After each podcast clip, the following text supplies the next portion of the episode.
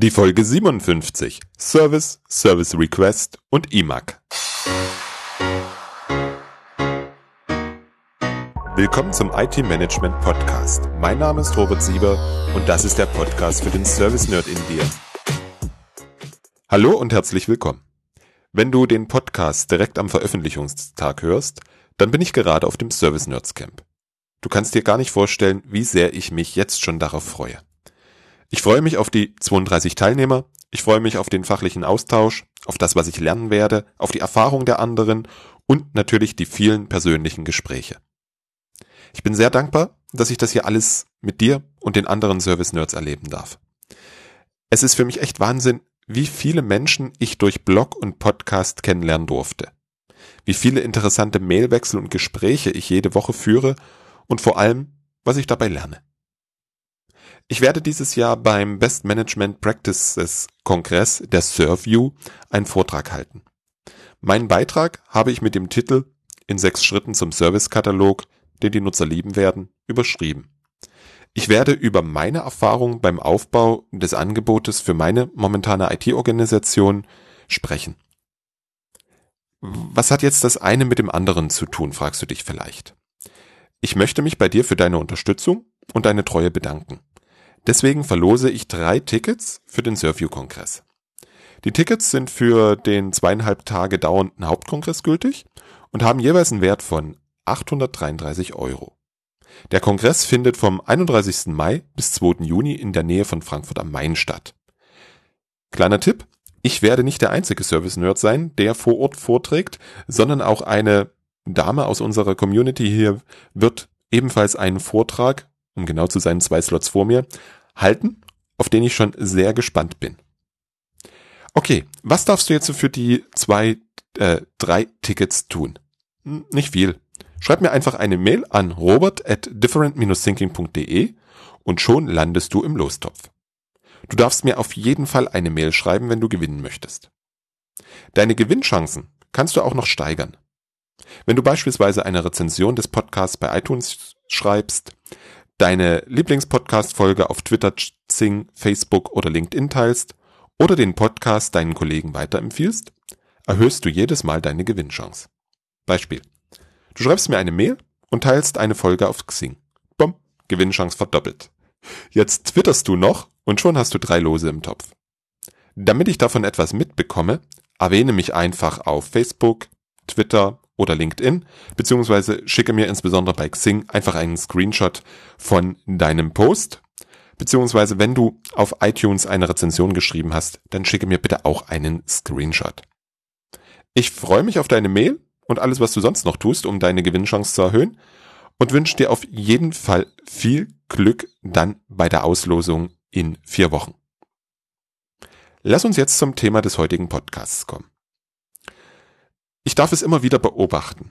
Starte ich mit einem Kunden in die Definition von Services, sind in 70% der Fälle die ersten Services immer die gleichen. Und sie sind häufig keine Services. Damit dir das nicht auch passiert, möchte ich heute mit dir darüber sprechen. Im ersten Schritt, was ist ein Service? Das möchte ich ganz kurz nochmal wiederholen. Ein Service ist ein Bündel von Nutzeffekten. Was bedeutet das?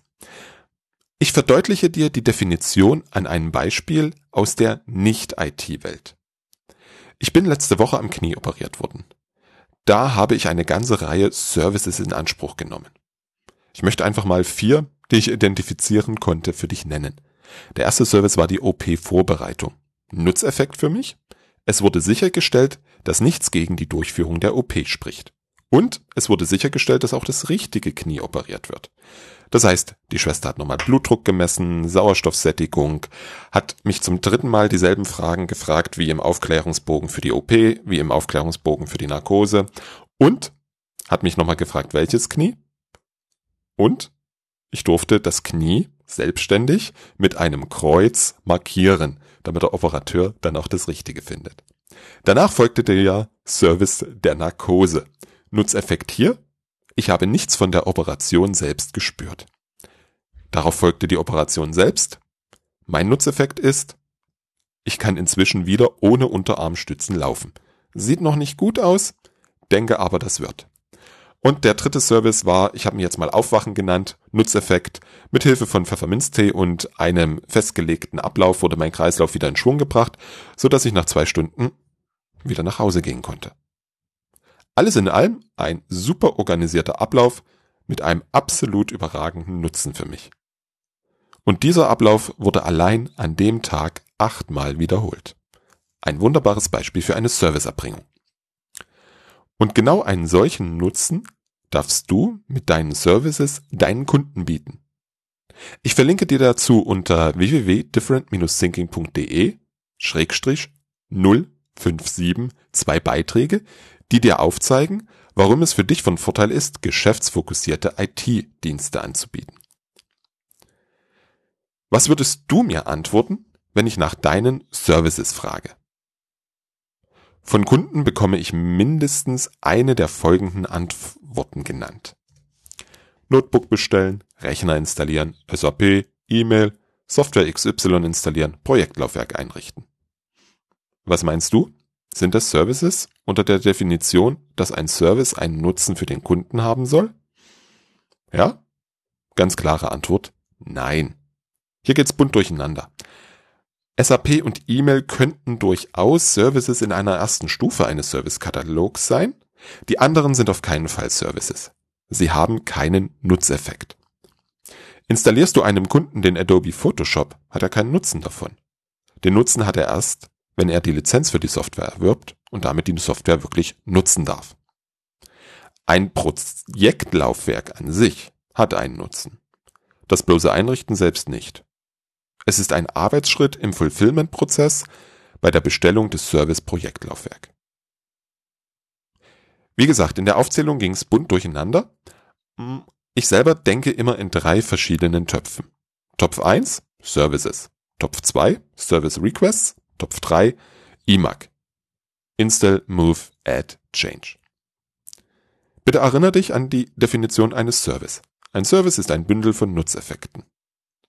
Durch die Nutzung eines Service entsteht im Prozess des Kunden ein Nutzen. Der Service alleine macht keinen Nutzen. Nur in Verbindung mit dem Nutzer und dem kompletten Prozess kann ein Nutzen entstehen. Nimm den Service Rechnung erstellen. Das Ergebnis des Service ist eine gedruckte Rechnung, die der Kunde verschicken kann.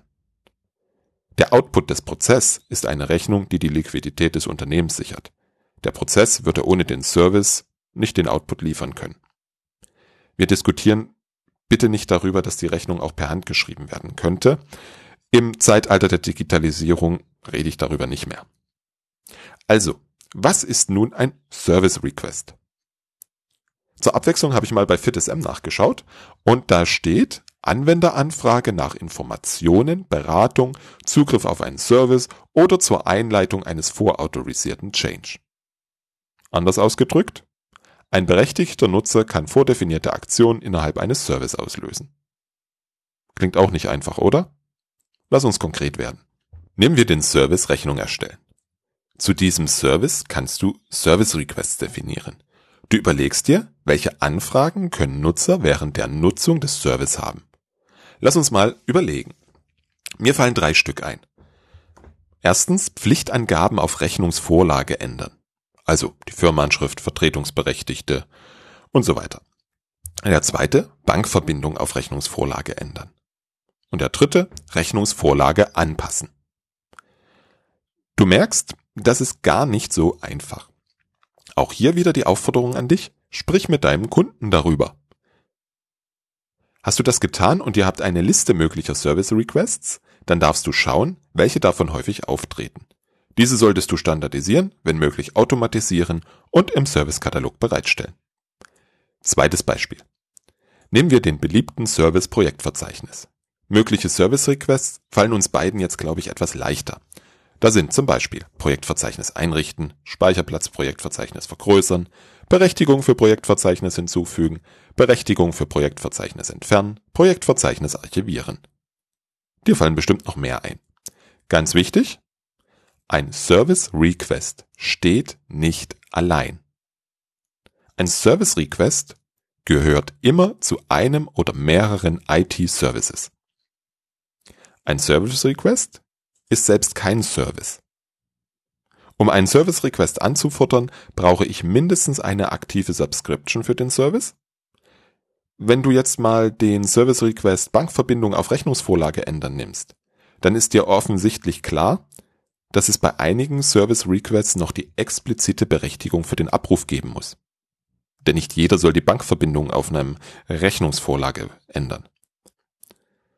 Kurz zusammengefasst, der Kunde realisiert mit Hilfe deines Service einen Nutzen. Zu jedem Service gibt es Service Requests, die der Kunde abrufen kann, um etwas im Zusammenhang mit der Service-Nutzung zu beauftragen.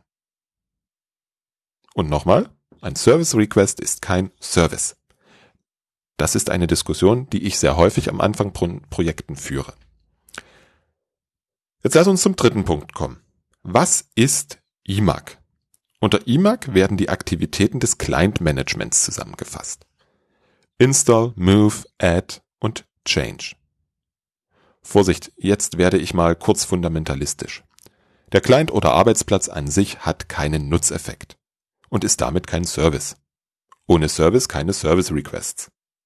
Also brauche ich eine eigene Kategorie für die Tätigkeiten rund um den Arbeitsplatz. Und das ist IMAG. Hm, lassen wir die Spitzfindigkeiten. Und was gehört jetzt wirklich zu diesen IMAG, beziehungsweise was versteht man in der Literatur in der Regel unter Install, Move, Add und Change? Zu Install gehört die Installation von Hardware, von Software, die Konfiguration eines Rechners für den Nutzer und der Aufbau der Technik am Arbeitsplatz. Bei Move ist der Umzug des Arbeitsplatzes an einen anderen Standort gemeint der Wechsel des Arbeitsplatzsystems oder der Wechsel des Anwenders am Arbeitsplatzsystem.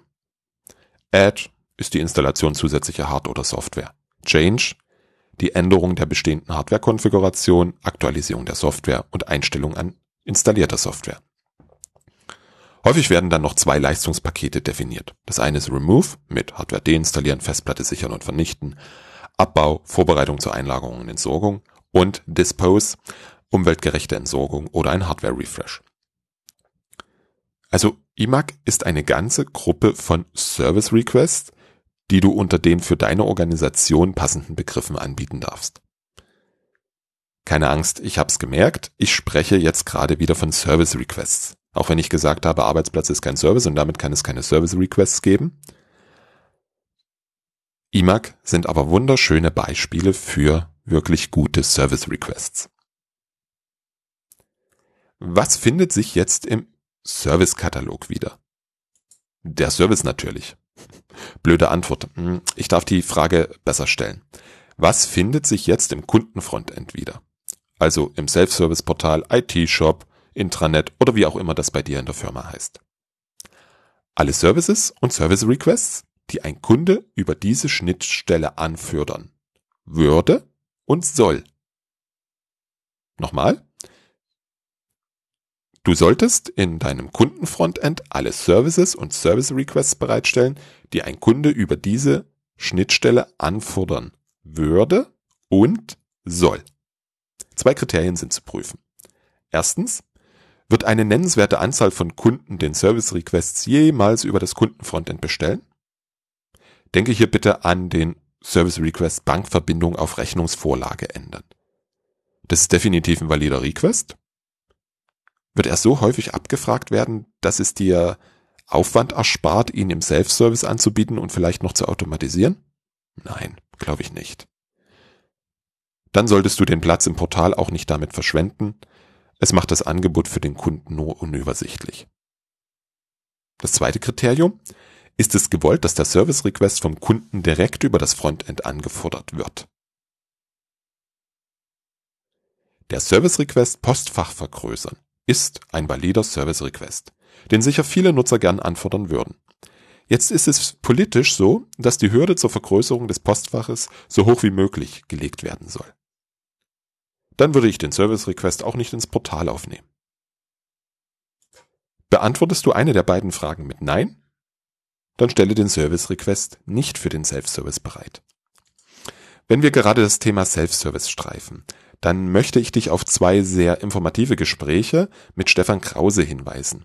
Die Links zu den beiden Gesprächen findest du unter www.different-thinking.de 057. Zum Schluss noch eine wichtige Anregung. Du hast deine Service Requests definiert und bietest einen Teil davon im Self-Service-Portal an. Denke bitte darüber nach, wie du diese automatisieren kannst. Du kannst damit so viel Zeit für den Nutzer und die Zeit deiner Kollegen sparen, dass sich die Automatisierung in der Regel lohnt. Es muss niemand manuell die Größe eines Shares ändern. Das können Tools oder einfache Skripte schnell und zuverlässig. Es ist ein wirklich leicht erreichter Gewinn, die Service Requests zu automatisieren. Das beginnt nicht erst bei der technischen Realisierung. Schon ein eventueller Genehmigungsprozess sollte so weit wie sinnvoll automatisiert werden, ohne dass unnötige Eingriffe eines Menschen notwendig sind. Ich danke dir fürs Zuhören und freue mich, wenn du das nächste Mal wieder reinhörst.